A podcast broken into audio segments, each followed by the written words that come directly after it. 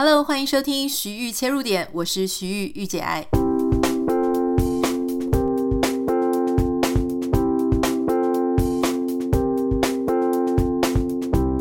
欢迎收听这一集的徐玉切入点。大家可能会觉得说，今天好像比较晚一点时间上传，原因是因为昨天其实我历经了我在台湾最长的一个工作日啊。昨天其实是早上大概十点的时候就起来。上英文课，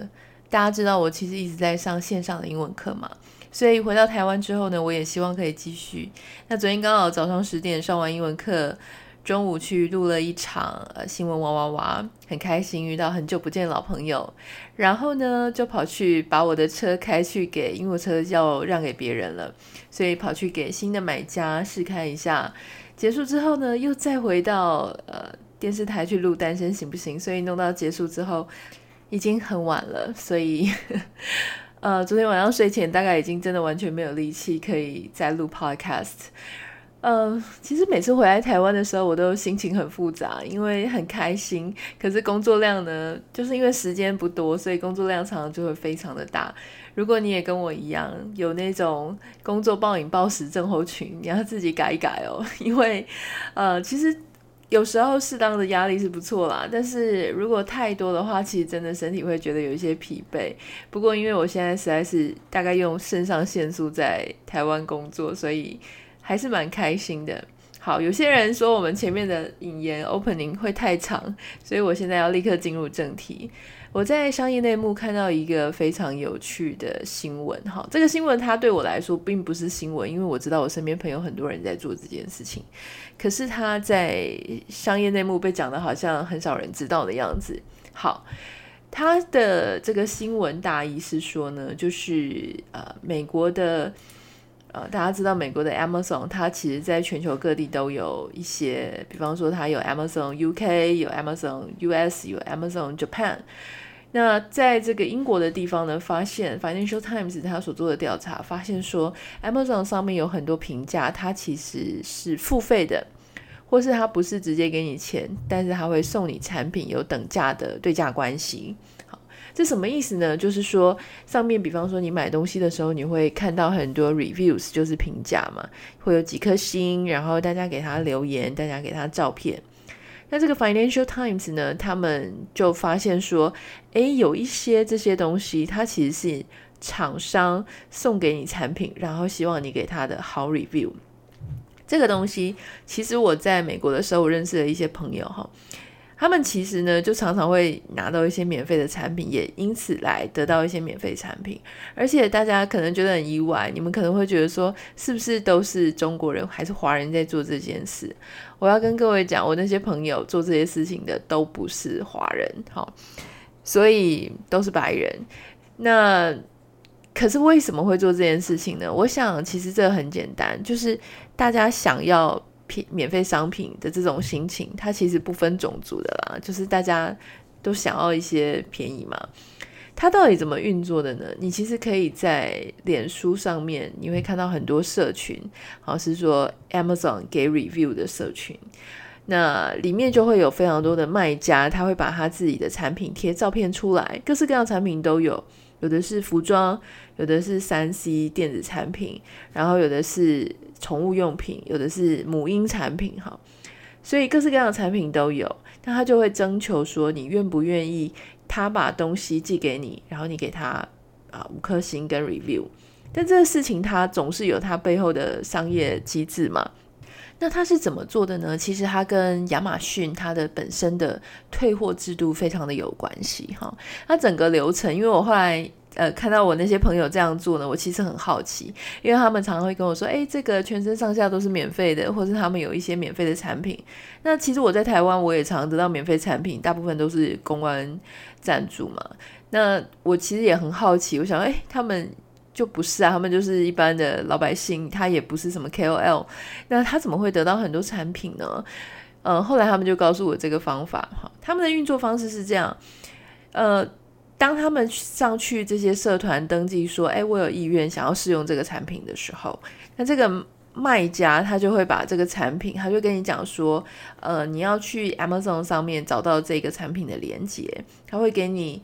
呃这个产品的名称，然后跟你讲你要怎么样找到这个产品，这还不是很容易哦，因为你如果只打一些关键字，例如说睡衣。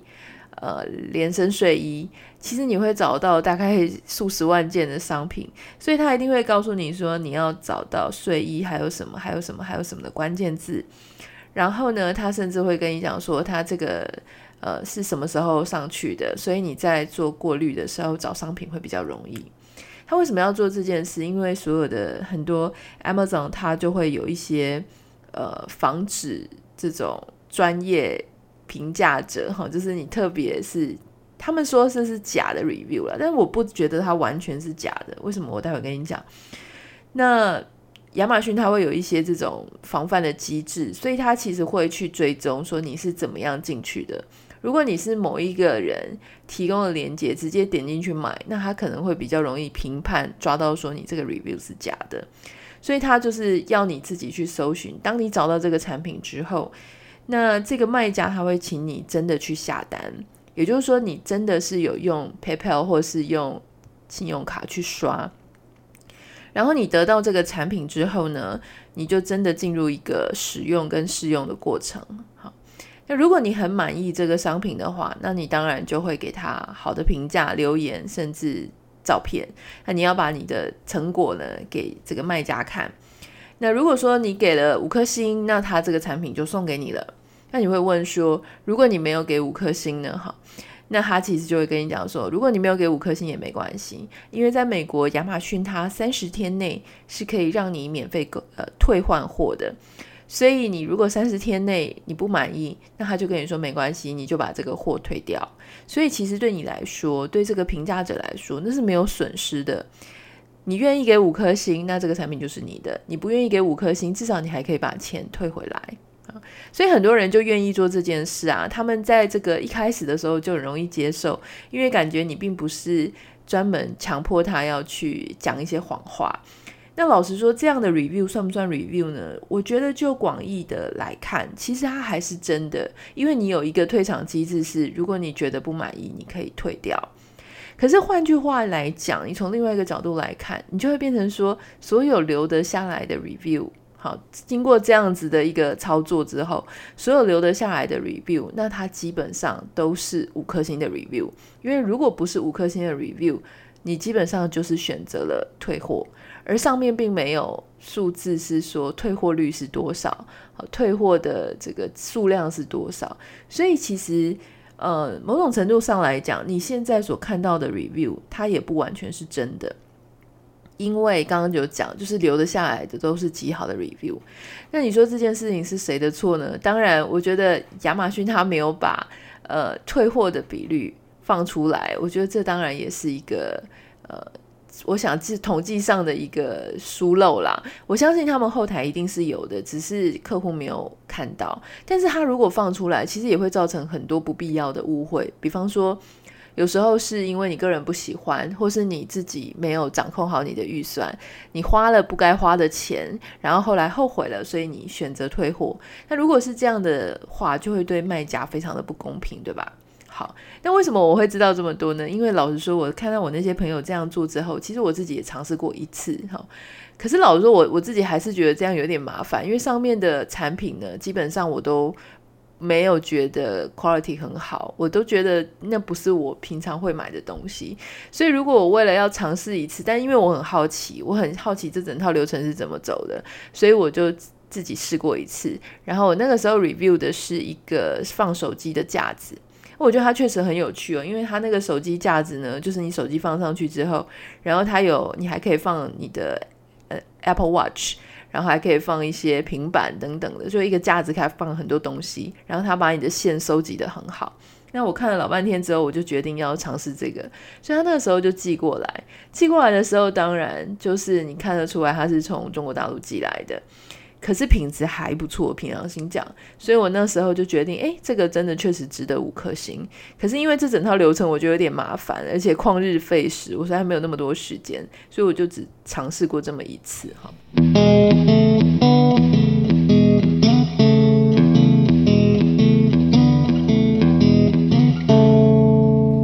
那 Financial Times 就金融时报，它其实。呃调查的是英国的 Amazon 嘛，呃，美国的话呢，在 USC 南加大跟 UCLA。都有发现说，其实他们有一个研究，发现 FB 就是脸书上面呢，大概有两千五百个付费的评价社团，那其中呢有八十 percent 的产品是来自中国哈，所以你可以发现说，其实中国的那些工厂，它其实也是透过 Amazon 上面的很多机制，然后不停的在倾销他们的产品哈。那为什么会有这么这么多人在做这些事情呢？原因当然是。你的 review 是真的会影响别人的意见的，我觉得这件事情真的也是蛮有趣的哈。心理学研究发现呢，有百分之九十一的人他在购买商品之前，如果有这个评价有 reviews 的话，他会去读 reviews。那其中有高达百分之八十四的人是相信这样子的 reviews 哦。那如果说你其实有使用过亚马逊，或是使用过这一类，其实台湾也是有吧，像虾皮啊，或是之前。雅虎奇摩，我有点忘记它有没有评价的功能哈。那其实上面大部分的人不外乎就是写评价的话，大概就是写一写他的使用经验啦，对这个产品的品质好不好，然后值不值得那个钱，客户服务的品质跟态度，或是这个运送等等的一些细节。那很多人。当然，你在读 reviews、读评价的时候，你也要很小心，因为这些评价有时候穿插了、混淆了一些关于这个产品的 facts，关于这个产品的呃本身的事实，跟这个人使用者个人经验的感受哈。比方说，有一些人他就会说：“哦，这个东西买来跟我想的不一样。”那你就不太知道说他想的到底是怎么样，除非说，比方说你如果讲的是这个产品的颜色或是规格，它跟照片和它描述写的是不符合的。好，比方说他原本说是六十公分，可是你来的时候它只有五十公分，啊，或者说它本来的颜色。呃，照片调完色之后的色差跟它本身拿到的差太多，这个东西叫做 facts，就是事实上的差别。可是有一些人他会把它混淆，比方说，我以为是更像红酒的颜色，可是事实上那个照片或者说这个产品的并没有特别强调这个部分，所以他有时候就会跟你个人经验。那有一些人他是说，呃，这个东西洗起来，比方说像洗发精啊。就是不舒服，好，或者说这个东西品质没有我想象中的好，这就很难去判断说它这个它这个没有一个客观的标准啊哈。所以，嗯，有一些东西其实我自己真的不会在网络上买，我不知道你有没有一些东西你很害怕在网络上买哈。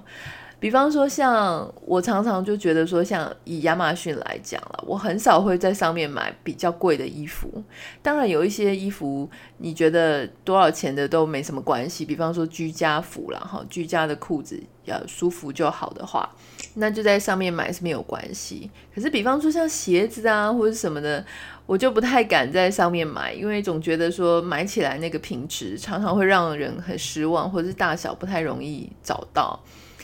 嗯、所以这某一些东西，还有像一些来路不明的彩妆用品，常常会有一些什么口红啦，然后呃指甲油，它常会有一些那种你知道 OEM 的工厂，他们就会有自营品牌。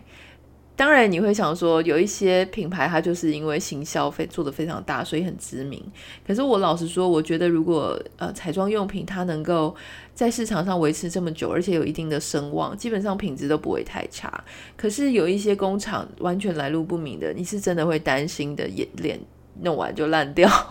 或者是说它的东西有没有含一些不应该有的一些有害物质哈，所以像这一类的东西，我是不太敢在网络上随便乱买的。那回到我们在讲这个 review 的机制哦，给评价的机制，其实它是很有趣的。在消费者心理学上面呢，你会发现说，给评价的人通常很少就是中庸之道人。我的意思是说。你通常是在有非常好的经验跟非常差的经验的时候，你才会有一个冲动去给评价或 review，或是你要有足够的刺激和 incentive，你才会去给 review。比方说有一些抽奖活动啦，或是说被这个卖家鼓励啦等等的，就是你会有一些特定的理由，你才会在普通的时候去给评价，否则你基本上看到的要不是超级赞美，要不就是超级的。不该不开心的一个使用经验，所以我在想，当我们在看 reviews 的时候，其实你要先有这样的概念，就是说我在看一些留言或者一些评价的时候，那些背后的评价的人，他的心理的状态到底是怎么样？其实当我这样子去想的时候，我就发现说，哎，我也去观察一下我自己会给评价的一些平台。我偶尔会给亚马逊评价，但是我最常。几乎是所有消费经验，我都会给评价的是饭店的订购平台。原因是因为第一个，它的单价都不低嘛；第二个是因为我常常订饭店的时候，都是我出去旅游或是居游的时候。那我有很长时间，因为我我有跟各位讲过，旅游的时候住宿真的占我人生非常重要的部分，所以我就会希望大家不要去踩地雷。如果他有什么需要注意的，比方说他的隔音不是很好，或是他其实呃在服务的上面会有一些什么要需要注意的地方，例如说，也许他的房东是不在的，所以你要非常小心。如果你的英文不够好，你可能找不到钥匙在哪里，诸如此类一些小细节，或是有一些地方他其实不适合开车去哈，这些等等，我会希望下一个人他有一些。心理准备的时候再去，所以当你在看人家的评价的时候呢，你其实要非常注意其中的内容到底是什么。他是在讲他的主观感受，还是他是在提供一些更有用的资讯，提供你下一次做购买的一个捷径。同样，当我开始在注意这些评价的时候，其实我也同时得到了怎么样跟酸民，就是我们做这一行 KOL。一定，我常常会被问到说，我要怎么样跟一些对我没有那么友善的网友哈？当然，我有非常非常多支持我的人，都很乐意在我的这个，比方说 Apple Podcast 或者我的 Facebook 下面去做留言。我真的非常感谢大家，因为所有的这些美好的留言、鼓励的留言，对我来说真的都是很开心。我想每个人多多少少都知道自己需要改进的地方了哈。那我也会慢慢的逐渐去调整跟改进。那大家愿意在公开的地方留言鼓励我、赞美我，除了是可以真的帮助我们节目被更多人听到之外，其实对我来说都是非常大的鼓励。大家知道，我们其实也没跟人家收什么订阅费啊，这这些事情都是不用钱，都是无酬的。那我觉得，因为是无仇的，我觉得这个更珍惜，因为彼此是一个中间是一个信任的关系嘛。那当然难免，我们还是会遇到一些酸民，他会给一些留言。呃，音乐之后马上回来跟你讲，我是怎么看待这些酸民的留言。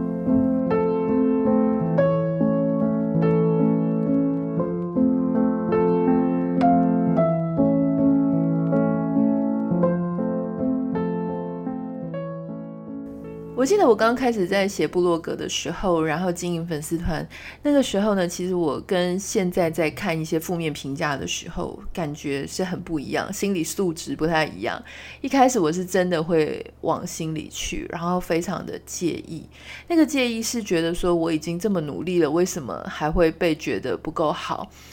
那我其实对那一些呃，因为你知道人是很奇怪的，就算有一千个人讲你好，其中一个讲你不好或是不够好，你就会非常非常的在意那一个的力道。那其他的你都会觉得说啊，就是好像你知道人家的赞美，你都比较不会。全职放的这么重，所以我那个时候非常的辛苦哦，因为我只要一开始只要看到，我就会一直反复的去看那个留言，然后心里有一点不知道说我该不该把那个留言删掉或是隐藏等等的。后来你做这一行越来越久，这些事情都会真的逐渐麻痹，因为你会发现其实各式各样的人都有。在我跟我几个非常厉害又知名的朋友在聊天的时候，当然就是我们有都有相同的经验。我们就是有一些共同的共识，就是说，其实，在我们的粉丝里面，或者追踪我们的人里面，当然绝大多数，也许九成九成五，都是一些喜欢你的人。可是其中呢，五成呃，就是五趴或是十趴的人，他就是没有那么喜欢你，可他要追踪你。那他为什么呢？他就是等着有一天，他觉得他可以挑剔你的时候，他就出来挑剔你。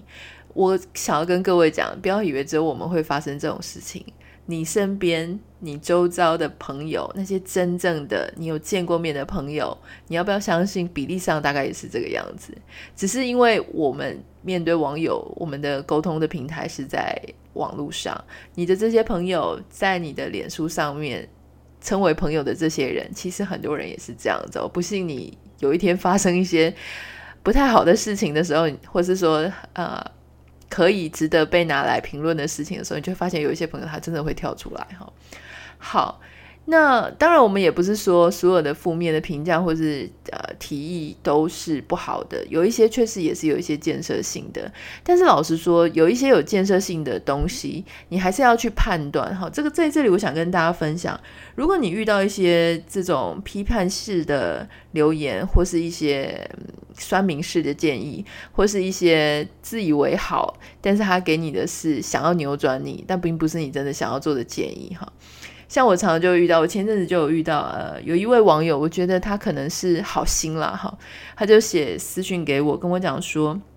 他觉得我的中文咬字发音有一些问题，然后就会讲一大堆，举一些例子，他跟我说啊，我真的不是国文老师哦，我真的是为你好，所以我就是很想希望你所有的中文字发音都发得非常好。那我也以为，我也为了要证明你。意思就是为了证明我的中文发音有问题，所以他听了很多别人的 podcast，发现别人的都不会这样做，然后希望我可以改善这样。呃，我看到这个留言的时候，其实我觉得我我有点百感交集，我有点不知道要说什么。原因是因为，呃，第一个这个。这种留言其实我大概是第一次听到，我也很惊讶。我知道每一个人讲话多多少少都会有口音，不管你是台湾出生的，或是你是，当然你不同地方出生的所有人口音都不一样。那还有包含每个人的，你的口音就是你的背景嘛。那第二个是，嗯，我都已经活到三十八岁，我已经讲中文讲了三十八年了，我不太知道说，呃，到底是想要我怎么样啊？那我那时候看到这个。留言的时候，我真的不知道要怎么回，因为我个人认为这个真的所谓的超过了，就是我不知道，我觉得每个人心里都会有一把尺，但是我认为对一个我从小到大到大都在讲华语的人，然后呃，我不相信，应该是这样讲，就是我不觉得我的中文讲得很完美，可是有没有到必要去改进这件事情呢？我觉得见仁见智。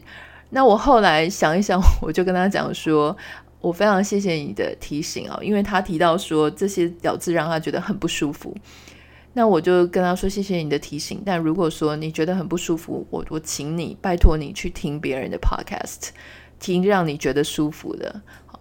呃，那我是不打算要改我的中文发音，因为我现在讲话讲得非常自在。好，谢谢您。那。像这一类的留言，你要说他是酸民，他其实也不是酸民，他其实就是提供一个改进。可是老实说，你知道吗？我常常跟朋友在聊，就说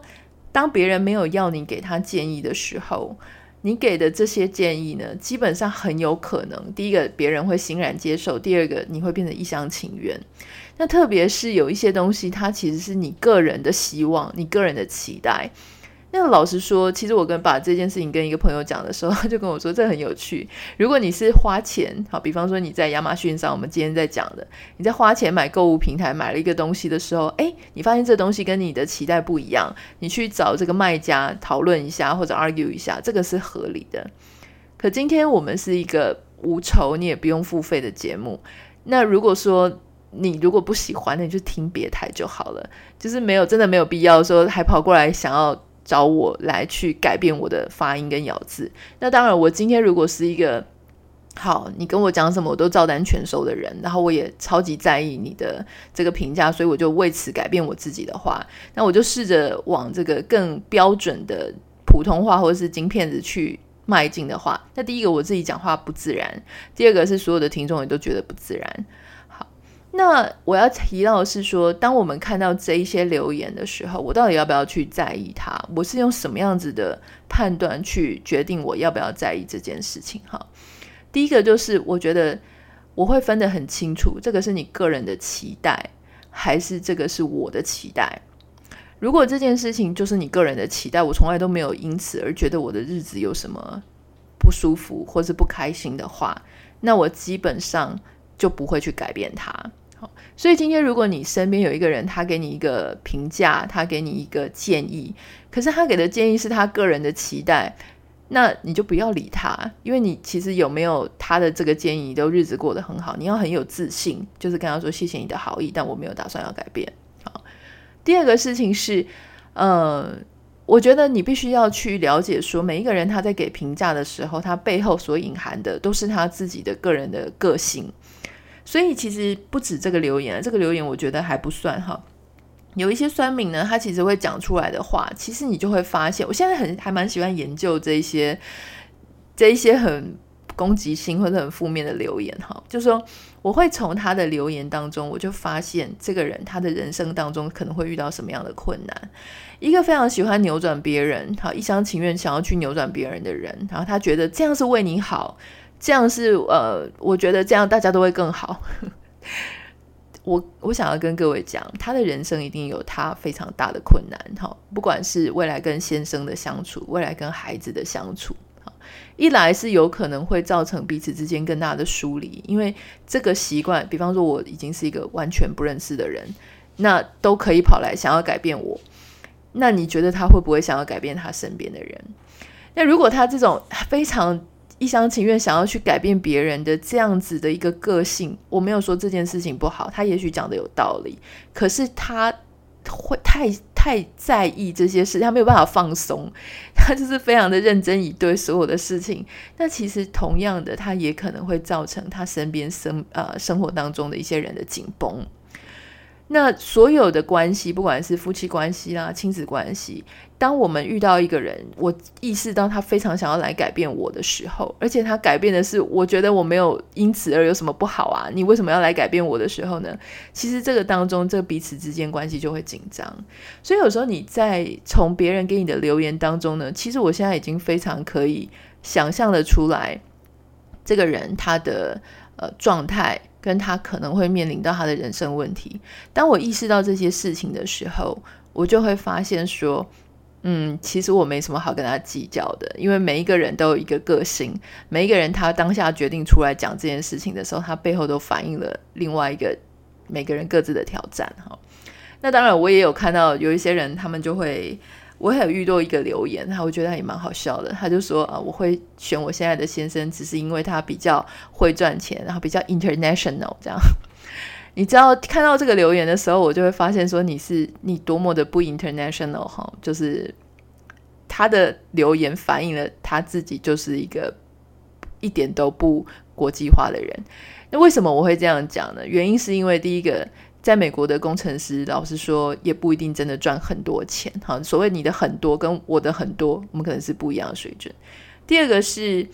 呃，international 这件事情，并不是你住在国外你就很 international。好，我自我自己对国际化的这个标准是非常的高。那我认为我们都还不算是我心中超级 international 的那一种人，所以。所以这些事情呢，我觉得我想要给大家的建议啊，对，今天怎么聊到这里来？其实就是在讲产品的 reviews 哈。当然，产品的 reviews 聊完，我们就聊这些别人给你的 reviews。我怎么样去面对这一些我没有那么喜欢的 reviews？就是我去理解这些人写来的他背后可能的因素。当然，除了我去反省我自己，这是不是我想改的？如果不是我想改，我就不想管它。那是攻击性的，更没有必要管它。但是你最后你可以让自己比较舒服的一种方式，是你去理解他，你他为什么会写出这样的东西？是不是他的个性上，或是我会去想象他可能是一个什么样的状态的人，以至于他会去写这些东西？写出来的东西都是所有的蛛丝马迹，好像在玩侦探游戏哈。这样子去想之后呢，我的人生脑中就会有非常多不同的故事情节啊，就是从这个来的。我不能说我想的一定是对的啦，我想的当然是当下让我觉得比较舒服的那状态，然后我觉得比较有趣的状态，我在脑中就会给他编故事，他就会有很多人生故事哈。那这个是我自己稍微让我自己比较开心的方法，我也提供给你。所以不管是产品，或是不管是人生，我们常常都会遇到很多别人给我们的评价啊。也许有些人给你五颗星，有些人只给你一颗星。但我期待大家就是说，呃，各种状况都会有，我们只能找一个让我们自己比较舒服的方式。那回到今天的这个主题，就是 Amazon 的付费的 reviews。那其实我老实讲，其实在这个所有的 KOL 的业配，或是在一些我们觉得很可信的，比方说 Mobile 零一啊，或是一些论坛上，其实都大量的冲刺，以现在台湾广告行销的状态，大量的冲刺口碑操作，所以你永远都不知道你看的 reviews 到底是真的还是假的。那我就有一件事情要跟各位提醒哈，就是我自己也在这一行做了很多年，呃，不要去因为它是付费、付费或是没有付费这件事情这么纠结。因为你这么纠结是无解的，你永远都不知道哈。第二个事情是，呃，去看这些 reviews 的时候，你要看它的内容，它的内容到底是充斥着他个人的感受，或是他的一些东西的事实。你必须要让这两个里面，因为其实这两个都很重要，使用经验跟这个 facts 产品的 facts，但是你内心要知道是五五波啦。就是他使用经验，使用经验是可以造假的，facts 基本上是尽量不能造假的。那所以你要也要像我是很讨厌看说明书或产品描述的，但我现在已经练习说我要去看，因为当看的时候，你也可以看出一些蛛丝马迹，它的用料、它的材质，然后它的产地是哪里，好，然后它有一些什么元素。那有一些，比方说像美妆用品、保养品，它都会跟你讲说它添加这个、这个、这个、那个、那个。但其实你要知道，就是某一些听起来非常棒的成分，它如果呃它的成分的占比如果过高，然后或是它真的占有很多那样的产品，有时候它其实是会被被归类成药妆的啊药品，它就没有办法是保养品。所以如果它是保养品的话，基本上有一些。呃，很厉害的元素一定是微量哈，所以在行销上面的一些用词跟呃一些产品的描述，这个东西成分上比例上大家要注意。那当然，我觉得选择一个你非常相信的 KOL，他他如果他推出来的东西都是很不错、很有品质保证的，都是水准以上的，那你就相信他，因为他基本上在过滤、在接商品的时候，已经是已经过滤过的。这个是我自己跟。呃，在这个行业里面待久了，我发现这件事情。哈，好，那我希望今天的这个节目对你在看 reviews，或是当你被别人 review 的时候呢，在心态上或是在操作上都有一些务实的建议。那当然，在节目最后，还是希望大家可以在 Apple Podcast 给我们五颗星的评价，因为你的五颗星跟留言，其实就代表着我们节目有更多的机会被人家听到跟看到。当然，我也很欢迎，像现在有很多朋友，他们会把我们的节目分享到 Instagram 的这个现实动态上面，那我也常常会呃 repost 大家的贴文。呃，如果说你有分享比较多的收听经验的话，我基本上都会分享哈。那大家如果要 tag 我的话呢，请大家 tag Anita 点 Writer A N I T A 点 W R I T E R A N I T A 点 W R I T E R。那当然，所有的私讯也都请私讯到这里来，这里我比较会亲自来回哈。好，那最后要提醒大家的是，九月十八号在晚上八点，在台北信义诚品有我的签书会，在家工作。当天的开放座位区，所以如果你没有坐到椅子的话，那也可以站在旁边。呃，我非常期待可以见到大家，也很担心那一天没有人来哈。我希望大家都可以到，然后我现场会跟大家签名跟拍照合照。然后有时候其实我很喜欢这样的场合，因为我都可以跟大家稍微聊一下。很多是老面孔，当然也有很多新面孔。我知道我们在 Podcast 上面有遇到非常多的新朋友，我很期待，不管你是写过讯息给我，或者没有写过讯息，都在前潜水都好，当天来跟我打个招呼吧，我很开心会能够见到大家。那不要忘记要订阅我们频道哦，下次再见了，拜拜。